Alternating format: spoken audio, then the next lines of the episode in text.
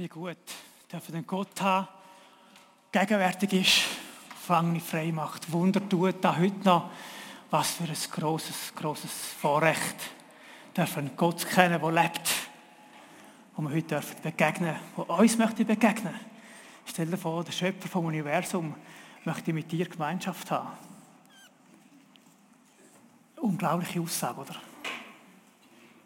Und das dürfen wir. Und wir sind mit ihm zusammen. Wie gut. Wir sind in dieser Segnungsserie, kommen wir zum nächsten Thema. Vor rund 27 Jahren habe ich einer hübschen jungen Frau vermitteln dass ich sie liebe und mir könnte vorstellen, das ganze Leben mit ihr zu bringen. Ich habe mir natürlich sehr gut überlegt, wie ich das mache. Also einerseits natürlich, ob es die richtige Frau ist, aber auch, wie ich das mache. Wir könnten ja da eine wunderschöne Karte schreiben, schöne Worte, geschmackvoll, vielleicht mit, sogar mit einem Gedicht. Wir könnten einen wunderschönen Ort in der Natur raus, um das zu machen. Wir könnten irgendwo von Knie und so das Antrag machen. Ich habe mich entschieden, ich koche für sie. Ich koche für sie. Nicht einfach Ravioli, sondern eben wirklich kochen. Ich habe einen Dreigänger vorbereitet habe dann angefangen Kochbücher studieren, habe meiner Mutter guten Rat eingeholt, wie ich das könnte machen. Zu Vorspeis, wir sind das nicht mehr ganz einig, meine Frau und ich, ich nicht mehr ganz erinnern, jetzt wahrscheinlich Nüsse-Salat mit Ei gegeben. Und zum Hauptgang habe ich ein Rehschnitzel gemacht, mit selber gemachten Spätzli. Ich habe einmal im Leben Bier in Rotwein gelegt, das habe ich noch nie mehr gemacht, das ist wahnsinnig aufwendig. Aber, aber im Nachhinein muss ich sagen, es hat sich gelohnt. Es hat sich gelohnt, meine Frau geht heute noch von dem Essen. Und sie hat vor etwa 25 Jahren Ja gesagt. Das war eine gute Investition.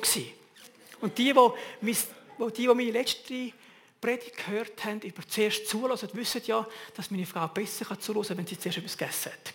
Also ist das sehr gut aufgegangen mit dem. Es ist jetzt ja etwa rund vier Wochen her, wo wir gestartet haben mit dieser Serie. Wir haben angefangen mit Starten im Gebet. Und ich bin heute noch überzeugt davon, dass das Basis ist. Das Fundament.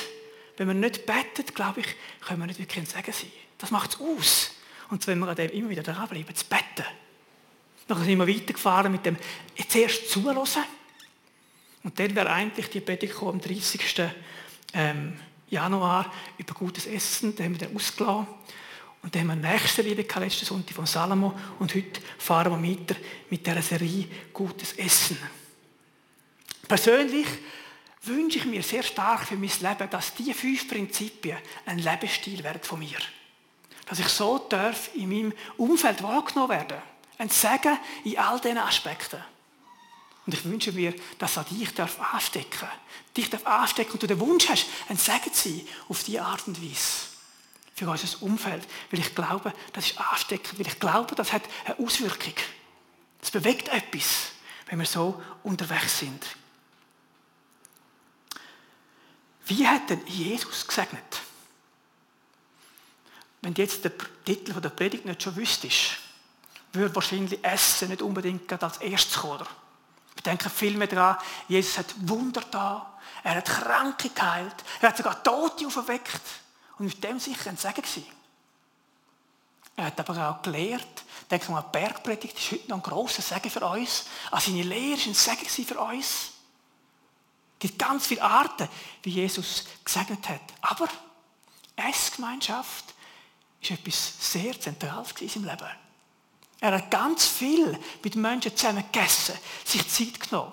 Wenn man das erste Wunder denkt, das er gemacht hat, das Hochsein von Kanaan, das ist ja nicht einfach nur am Abend ein kurzes Essen sondern es ist über mehrere Tage gegangen, den richtig gefeiert. Und Jesus ist es wert obwohl er gewusst hat, dass er nicht so lange auf dieser Welt ist, die Zeit zu investieren und zu essen. Gemeinschaft haben mit diesen Leuten, Gemeinschaft haben mit dem Hochzeitspaar.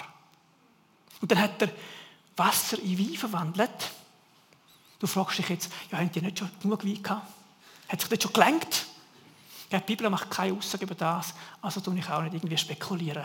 Aber ganz sicher ist, mindestens für das Brutpaar er ein riesen Segen gewesen. Für die war es nämlich oberpeinlich wenn es keine Weine geht. Jesus hat auch da gesegnet in der Gemeinschaft. Und dann wohl das berühmteste Essen, das wir heute noch feiern, ist das Abendmahl. Das Essen vor seinem Tod mit seinen Jüngern. Und der Anti-Wright, ein Theologe aus der heutigen Zeit, schreibt dazu Folgendes.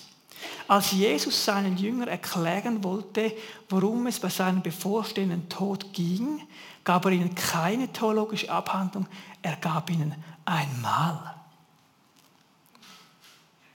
Wo Jesus das Wichtigste eigentlich vermitteln was sein Tod bedeutet und seine Verstehung, hat er nicht eine lange Schule gemacht, irgendwelche Workshops, sondern hat mit ihnen gegessen.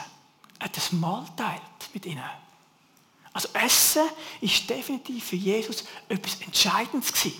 Nicht einfach nur Nahrungsaufnahme und hopp weiter. Nein, er hat Essen ganz bewusst gebraucht, um Menschen zu segnen. Nach seiner Auferstehung ist er an den See gekommen, zu seinen Jüngern, sie dort besucht. Und was macht er dort? Wir lesen im Johannes 21, die Verse 9 bis 13. Als sie an Land gingen, also die Jünger, sahen sie ein, ein Holzfeuer mit Fischen darauf, auch Brot lag dabei. Jesus sagte zu ihnen, bringt ein paar von den Fischen, die ihr gerade gefangen habt. Simon Petrus ging zum Boot und zog das Netz an Land. Es war voll von großen Fischen, genau 153. Aber das Netz riss nicht, obwohl es so viele waren. Jesus sagte zu ihnen, kommt her und esst. Keiner von den Jüngern wagte zu fragen, wer bist du? Sie wussten, dass es der Herr war. Jesus trat zu ihnen, nahm das Brot und verteilte es unter sie, ebenso die Fische. Jesus hat also anstatt jetzt nochmal die kurze Zeit, die er hatte, vor der Himmelfahrt, die Jünger mit Schulen, mit ihnen unterwegs sind, nochmal die Instruktionen zu geben, nochmal Schulungstage machen, nochmal Predigten bringen, hat er sich Zeit genommen, um mit diesen Jüngern zum Morgen zu essen. Gemeinschaft pflegt beim Essen. Das ist so wichtig dass er gesagt hat, alles andere kann es noch ein bisschen warten oder geschieht eben, vielleicht sogar während dem Essen. Ich bin sicher, dass Jesus während dem Essen die Menschen unterrichtet hat, hat Sachen gelernt, beigebracht. Gerade nach dem Essen hat er ja Petrus gesagt, weide meine Schafe. Er hat ihm seine Berufung ausgesprochen. Als Mann, der der Kirche vorstehen, der Gemeinde vorstehen.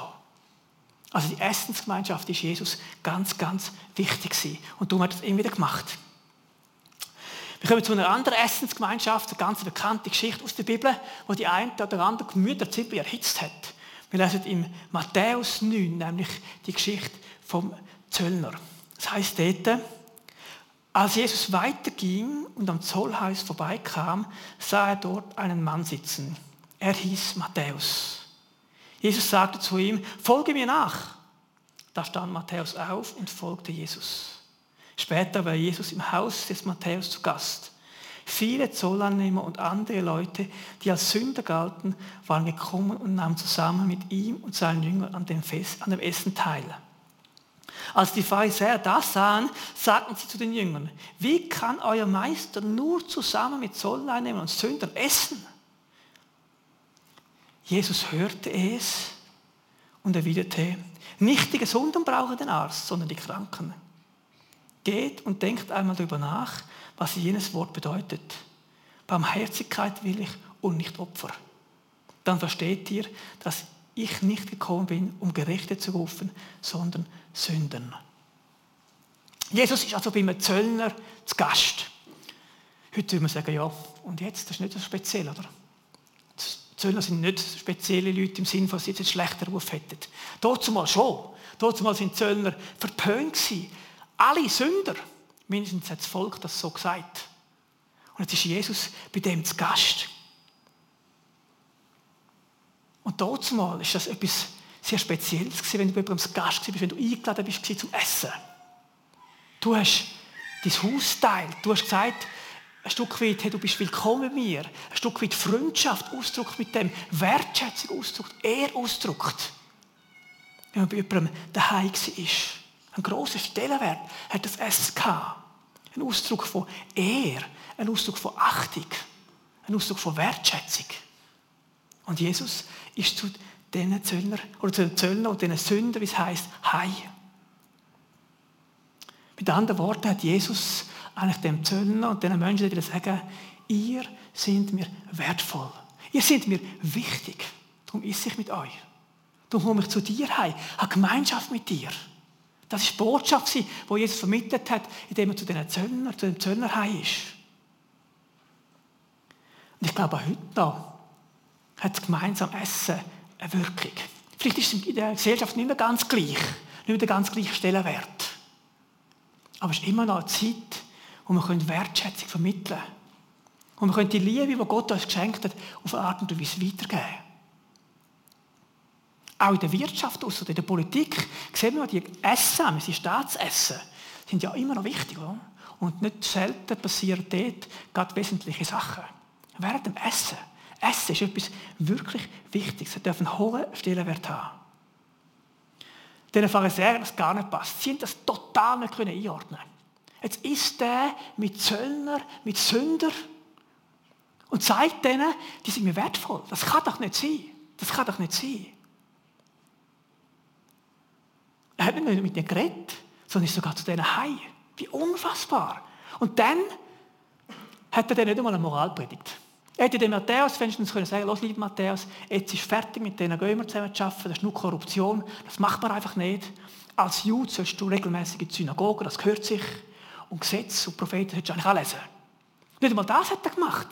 Er hat einfach Gemeinschaft gehabt mit ihnen. Und der Matthäus, das wissen wir, hat durch die Gemeinschaft selber gemerkt, dass im Leben irgendetwas müsste anders werden. Und hat es angepasst.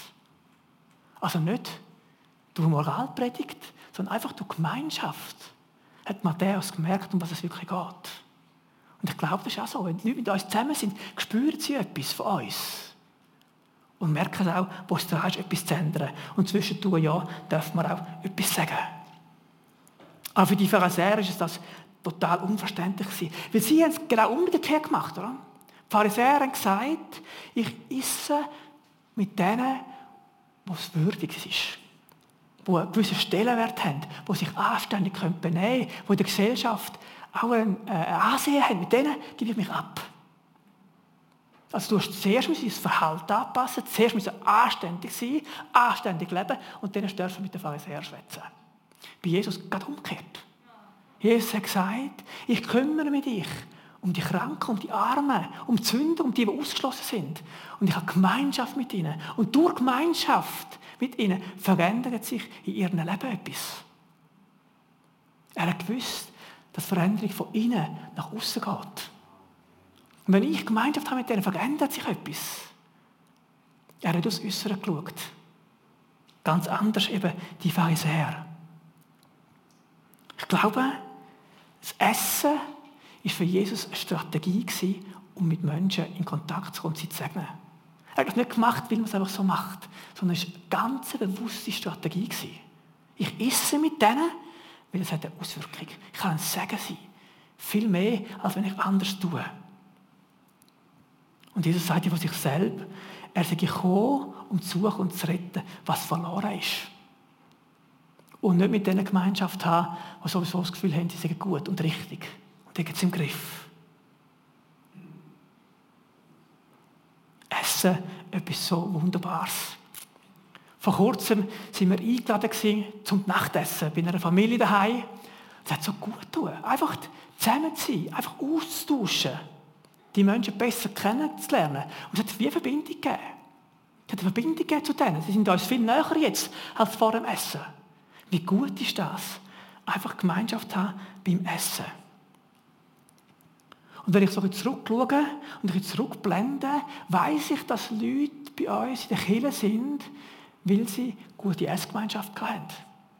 Ich weiß von mindestens einer Familie, wo, wo sie das erste Mal gekommen ist, nach dem Gottesdienst eingeladen worden ist zum Essen. Und das ist mit dem Grund, vielleicht sogar der entscheidende Grund, wo sie gesagt hat, ich will zu dieser Kirche gehören. Gemeinschaft beim Essen hat so eine große Wirkung. Lassen uns das nicht unterschätzen. Lassen uns das nicht unterschätzen. Also im letzten Wohnort, wo wir gewohnt haben, haben wir die äh, Gewohnheit gehabt, dass wir, wenn wir den Rasen gemeint haben, einen Nachbar sind auch gemeint haben. Und in der Zeit dann dem nebendran noch eins. Also, wenn ich Rasen gemeint habe, nicht nur meine, sondern habe ich drei. Und nach, nach dem ist es meistens so gewesen, dass einer von diesen Nachbarn mich eingeladen hat, zum etwas zu trinken. Haben wir noch zusammen das Bier getrunken oder das Kaffee oder wie auch immer auf der Terrasse draussen und eine Gemeinschaft gehabt. Und erstens, das Rasenmäher attraktiver gemacht. Und zweitens, die Gemeinschaft ist einfach immer wertvoll gewesen. Haben wir dann immer über den Glauben geredet? Nein. Aber Gemeinschaft haben wir gehabt. Wir haben einander besser kennengelernt, wir haben austauscht und wir sind gegenseitig ein Segen gewesen. Er für mich und ich für ihn. Und es war nicht kompliziert, nicht ein riesiges Essen, nicht ein riesiger Köche, nicht weiß ich was, sondern einfach etwas trinken zusammen auf der Tegasse und austauschen. Das hat so gut tun. Gar nicht so extrem schwierig. Eigentlich nur eine kleine Geste. Hast du gewusst, dass Gott uns ca. 10.000 Geschmackszellen geschenkt hat? Jeder von uns hat etwa 10.000 Geschmackszellen. Und rein zum Ernähren bräuchtest du ja nicht. Also essen kannst du auch ohne Geschmackszellen, oder? Kann man einfach machen. Der eine oder andere hat das ja wegen der Pandemie ein bisschen erlebt, oder? Geschmacksverlust, etwas Übles. Essen hat einfach keine Priorität, keinen Wert mehr. Wir machen es dann nur noch zum einfach sich ernähren. Aber Gott hat uns 10.000 Geschmackszellen gegeben. Ich glaube, es ist ein Geschenk und da ein Hinweis darauf, dass eben Essen etwas Wertvolles ist. Essen etwas soll sein und wir dürfen Gemeinschaft haben und ein Segen sein für andere und selber gesegnet werden. Und nicht einfach nur rein und fertig. Etwas wirklich Gutes. Etwas Attraktives eigentlich essen. Letzten Sommer, als wir auf dem Meer waren, haben wir auf einem Schweizer Schiff geankert. Und dann haben wir gedacht, meine Frau und ich, komm, jetzt gehen wir zu denen über, laden die ein für das Apro bei uns. Wir sind dann in unser Beibötchen eingestiegen. Auf dem Weg dorthin haben wir zusammen gebetet, auch für ein gutes Gespräch. Zuerst beten. Und wir haben ja nicht so gewusst, was wir jetzt genau mit denen reden und diskutieren. Zuerst zulassen. Einfach mal Fragen stellen, Interesse zeigen. Dann sind wir übergerudert dort. Nein, nicht, wo wir über ein Motorli, wir ein Motorli Und haben die eigentlich einladen zum Apro zu uns. Aber schlussendlich sind wir bei ihnen auf dem Schiff gelandet und in zwei Stunden bei einem Glas Wein, ein paar Nüsse und Oliven einfach gute Gespräche gehabt. Wir sind nicht dort über, um jetzt die zum Glauben zu führen. Sagen, jetzt müssen wir die bekehren oder unbedingt. Nein, wir wollten einfach Interesse haben an ihnen und Gemeinschaft zusammen haben. Und dann ist es tatsächlich so wie gekommen, dass wir über den Glauben austauscht haben. Warum bist du hier? Was macht hier? Was schaffen die hier? Und so haben wir eine ganz natürliche Art einfach über den Glauben reden. Ohne grossen Aufwand. Ohne noch müssen, was ich was zu organisieren und zu machen. Einfach Gelegenheit nutzen. Wir sind dann den Herbst nochmal da gewesen, haben die wieder getroffen und sind wieder auf das Schiff. Und ich habe gemerkt, die Fragen, die Menschen. Die Fragen, vor allem er. Hat Fragen zum Glauben. Und dann wieder können über den Glauben reden, etwas können weitergeben. Einfach beim Apero, Essensgemeinschaft. Total ungezwungen. Und jetzt gehen wir dann wieder und wahrscheinlich sind sie in dem Hafen, wo wir ankommen, jetzt bringen ein Buch vorbei. Weil er hat Fragen über Jesus. Jetzt habe ich das Buch, der Fall Jesus gekauft, das schenke ich ihm jetzt. Und so glaube ich, kann es einfach ein Segen sein. Ich kann etwas wachsen. Und warum? Wegen dem Essen. Oder wegen einem Glas Wein und ein paar Nüsse, die wir zusammen geteilt haben. Wie gut. Nutzen wir so Gelegenheiten, wo Gott wirken kann wo jeder von uns kann, kann haben ohne was ich was alles zu machen. Es ist gar nicht so schwierig. Es braucht gar nicht so wahnsinnig viel. Aber es hat eine riesen, riesen Auswirkung. Und gerade jetzt in diesem Beispiel haben wir nicht einmal die anderen eingeladen. Ich musste nicht mehr kochen, nicht mehr etwas begeistern. Ich war dort. Und das war bei Jesus ja auch mal so. Jesus war nicht immer der Gastgeber, sondern oft der Gast. Jetzt hier bei Matthäus. Oder am Hochzeit war er Gast. Du musst also um Gast oder um die Essensgemeinschaft können, zu leben, können zu sagen sein, nicht unbedingt immer der Gastgeber sein. Du darfst auch als Gast ein Segen sein. Wie gut ist das? Die Wichtigkeit vom Essen möchte ich noch mit einem Zitat unterstreichen vom Henry Newman. Er sagt, wenn die Freunde zum Essen einladen, tun wir damit viel mehr, als ihnen Speise für ihren Leib zu bieten. Wir bieten ihnen Freundschaft, Gemeinschaft, gute Unterhaltung, Vertrautheit und Nähe. Wenn wir sagen, bedien dich, nimm etwas mehr, schenk dir noch ein Glas ein, dann stellen wir unseren Gästen nicht nur Essen und Getränke zur Verfügung, wir stellen uns ihnen selbst zur Verfügung. Eine geistliche Verbindung entsteht und wir speisen einander. Schlussendlich geht es ja eigentlich gar nicht unbedingt ums Essen, sondern es geht um Beziehung. Es geht um Beziehung, die wir leben können. Jesus hat Beziehung zu diesen Menschen gesucht. Und nicht unbedingt jetzt ein wahnsinnsbruchsvolles Essen. Er hat diesen Menschen dienen indem er Gemeinschaft, indem er Zeit mit ihnen verbrungen hat, Zeit geschenkt hat. Vielleicht sagst du jetzt, ja, aber der da vorne kann gut reden. Er und seine Frau haben gab von der Gastfreundschaft. Das macht ja alles viel einfacher. Das stimmt.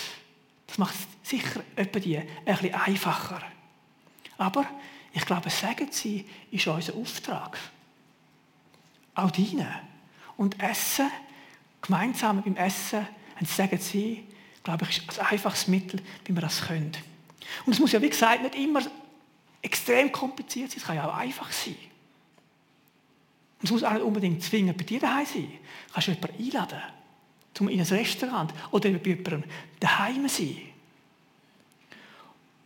Und es ist ja gar nicht so schwierig oder heute. Wenn du jemanden einladest, kannst du auch ein Telefon für ihn wünschen, was du essen und eine halbe Stunde später ist da. Die heutigen Lieferservice gehen auch. Also nicht kochen, ist nur eine bedenkte Aus, eine Ausrede. Oder du machst einen Grillabend mit deiner Kleingruppe. Lädst die Nachbarin und grillierst. Vielleicht hast du jemanden der Kleingruppe, der es gut kann. Dann nimm dich das als eine gute Möglichkeit. Und übrigens ist es auch mit der Gabe der Gastfreundschaft nicht immer einfach nur die Freude und die Lust, die einem treibt, jemanden einzuladen. Auch wenn du die Gabe hast, ist das Arbeit. An dann musst du vorher ein aufräumen und nachher wieder aufräumen und musst kochen und so weiter. Aber trau dich, etwas zu machen. Trau dich, etwas zu machen. Aber ich habe gar keine Zeit. Ich habe gar keine Zeit, sagst du vielleicht. Ich habe so viel los. Ich habe keine Zeit, für das alles zu machen. Das ist eine Frage der Priorität. Jemand hat mal gesagt, um den Willen von Gott zu tun, gibt es immer genug Zeit. Das ist nur eine Frage der Priorität und eine Frage von dem, nehme ich mir die Zeit? Nehme ich sie mir denn überhaupt? Andere Sachen vielleicht zurückstellen. Aber ja, Zeit braucht es, das ist ja so. Aber, aber ich weiß gar nicht, was sagen. Ja, vielleicht. Dann denk zurück an die letzte Predigt. Einfach zulassen. Stell Fragen, zeig Interesse. Aber ich kann gar nicht kochen. Sind wir schon bis auf gegangen. Frag deine Kleingruppe, ob sie dir hilft. Und wenn du keine Kleingruppe hast, wäre es vielleicht Zeit, eine zu suchen. Aber, aber ich habe gar keinen Platz daheim. Aber, aber, aber, aber. Und wisst ihr, ich will jetzt die Aber nicht klein machen. Oder sagen, sind harmlos. Aber ich glaube, wir können die Aber mit Gottes Hilfe überwinden. Bringen sie im Gebet. Jesus sagt, Jesus, aber, aber, ich weiß nicht wie, aber ich kann nicht kochen, aber ich habe keinen Platz. Hilf du mir. Und ich glaube, er hilft uns, solche Sachen auch zu überwinden. Oder frag Menschen, die Erfahrung haben mit Gastfreundschaft. Vielleicht können sie dir helfen, einfache Tipps geben. Und wie gesagt, du musst nicht mit einem grossen Dreigänger anfangen. Du kannst ja bei einer Kaffeepause beim Arbeiten jemanden einladen und sagen, komm, wir nehmen noch zusammen einen Kaffee. Und dann ein bisschen austauschen. Oder in der Kantine mit jemandem zu Mittagessen. Oder einfach ein kleines Apero machen. Das ist nicht der gleiche Aufwand wie kochen. Ich glaube, es gibt Möglichkeiten. Wenn gemeinsam essen ein Leben könnte retten, was machst du denn? Was machst du denn? Ich schließe die, den Punkt von der Predigt mit einer konkreten Herausforderung. Die allermeisten von uns essen dreimal etwas am Tag. Das sieben Tage lang. Es gibt 21 Mahlzeiten. Jeder von uns hat im Schnitt etwa 21 Mahlzeiten in der Woche. Wie wäre es, wenn du dir sagst, eine von denen, eine von denen investiere ich, um bewusst ein Essen mit jemand anderem zu haben. Von diesen 21. Ist ja nicht so viel. Eine Woche. Vielleicht eben nur, ein, oder nur, vielleicht ein Kaffee beim Essen ganz bewusst investieren und die Gemeinschaft pflegen und dann sagen sie, vielleicht jemand sonst einladen. Ich glaube, Wenn wir das machen, werden wir erleben, dass Menschen gerettet werden. Weil wir ein Segen sind. Weil wir uns Zeit nehmen, so wie Jesus das gemacht hat. Der Matthäus ist ein Jünger geworden von Jesus. Und der Essen ist der Anfang. Vielleicht geht es nicht immer so schnell, das mag schon sein. Aber ich glaube, mit Essen können wir ein Segen sein für andere. Es lohnt sich, es lohnt sich. Ich möchte die Predigt schließen mit einer Geschichte, mit einer Geschichte von einem weisen Kind. Das weise Kind war ein fünfjähriger Giel, hat seinen Vater und seinen Großvater am gleichen Tag verloren. Gestorben im Krieg. Es war Krieg dann. Und die ist der Großvater und Vater am gleichen Tag umgekommen. Die Amme von dem, von dem Bub ist dann mit ihm geflohen, weil es gefährlich ist im Land. Und leider, leider ist das der Bub der Frau aus der Hand gefallen. Und der Bub war ab dann gelähmt. Er hat seine Beine nicht mehr bewegen Ein gelähmter junger Bub. Später hat sich ein Mann erinnert an das Versprechen, das er gemacht hat. Er hat dem Vater von dem Bub versprochen, dass er für die Nachkommen von ihm wird schauen, wenn ihm etwas wird geschehen. Vielleicht weisst du schon, von wem ich rede. Der Bub heißt Mephibosheth und ist der Sohn von Jonathan. Der David hat sich daran erinnert, dass er dem Jonathan versprochen hat, für seine Nachkommen zu schauen. Also hat er den Mephibosheth gesucht, obwohl er behindert war, gelähmt, hat er ihn eingeladen an seinen Königstisch und Gemeinschaft mit ihm zu haben, mit ihm zu essen. Wir lesen dann im 2. Samuel 9 viermal in dem Kapitel, dass der Mephibosheth eingeladen war an den Tisch von dem König. Gemeinschaft haben Essen. Und der König hat nicht einfach irgendjemand eingeladen, sondern Leute, die er ganz bewusst hat ehren. Die er wertschätzen wollte. Und der Mephibosheth war es wert. Und der David hat ihm da in dem Kapitel viermal müssen sagen oder müssen schreiben, du bist täglich eingeladen an den Tisch. Vielleicht hat er sich nicht würdig gefühlt, behindert, nicht, nicht, nicht brauchbar vielleicht. Aber der König hat gesagt, du bist wert. Du bist eingeladen an meinen Tisch. An den Tisch beim König. Gemeinschaft zu haben mit dem König von denen. Und wisst ihr, du und ich, wir sind auch königlicher Abstammung. Du bist ein Gedanke vom Schöpfer, vom Universum. Auch du und ich sind vielleicht gestürzt. Du bist eigentlich getrennt von dem König. Schuld auf dich geladen. Vielleicht auch nicht würdig, mit dem König Gemeinschaft haben. Aber er lädt dich ein. Er lädt dich ein, Gemeinschaft haben mit ihm. Stell das mal vor. Auch gestürzt, auch behindert eigentlich. Bist eingeladen an den Tisch vom König der Könige, um Gemeinschaft zu haben mit ihm. Er lädt dich ein, täglich, täglich zu ihm zu kommen, täglich mit ihm zusammen zu sein. Wo Jesus, das haben wir gehört, die Predigt, mit einer Jüngern Gemeinschaft gehabt, am Schluss von seinem Tod, hat er das Mahl genommen. Und hat mit dem gesagt, hey, feiern wir das Mahl. Ich habe mein Lieb gegeben, mein Blut fließen für dich und für mich. Wenn du dich entscheidest, das anzunehmen, die Einladung von dem König anzunehmen, an den Tisch zu kommen, dann heiße ich dich mein Kind. Du darfst ein Königkind sein und Gemeinschaft haben mit mir. Beim Essen, beim Essen. Wenn wir einig zu dem Jesus werden kommen, am Schluss von unserer Zeit, da gibt es ein riesen Hochzeitsfest. Und dort gibt es etwas zu essen und etwas zu trinken, kannst sicher sein. Nach dann geht das Prinzip weiter. Jesus wird Gemeinschaft haben mit dir beim Essen und beim Trinken. Wow, wie gut ist das? Wie der Mephibosheth eingeladen ist, täglich zu dem König zu kommen, bist du als Königskind eingeladen, täglich mit dem Schöpfer von Himmel und Erde, mit dem himmlischen Vater, Gemeinschaft haben am Tisch von ihm. Wie gut ist das? Es ist Zeit, heimzukommen. Es ist mehr als Essen. Es ist eine Einladung an den Königstisch. Nehmen wir das doch an. Heute feiern wir kein Abendmahl, das wäre geplant am 30. Aber Abendmahl feiern kann man ja nicht nur in der Kirche. Abendmahl feiern kann man auch mit Freunden, in der Kleingruppe, sogar allein, in der WG oder wo auch immer. Und ich möchte uns ermutigen heute Morgen, nimm dir diese Woche mindestens einmal Zeit, um ein Abendmahl zu feiern mit jemand anderem. Und ganz bewusst an den Königstisch zu kommen. Du bist eingeladen an den Königstisch.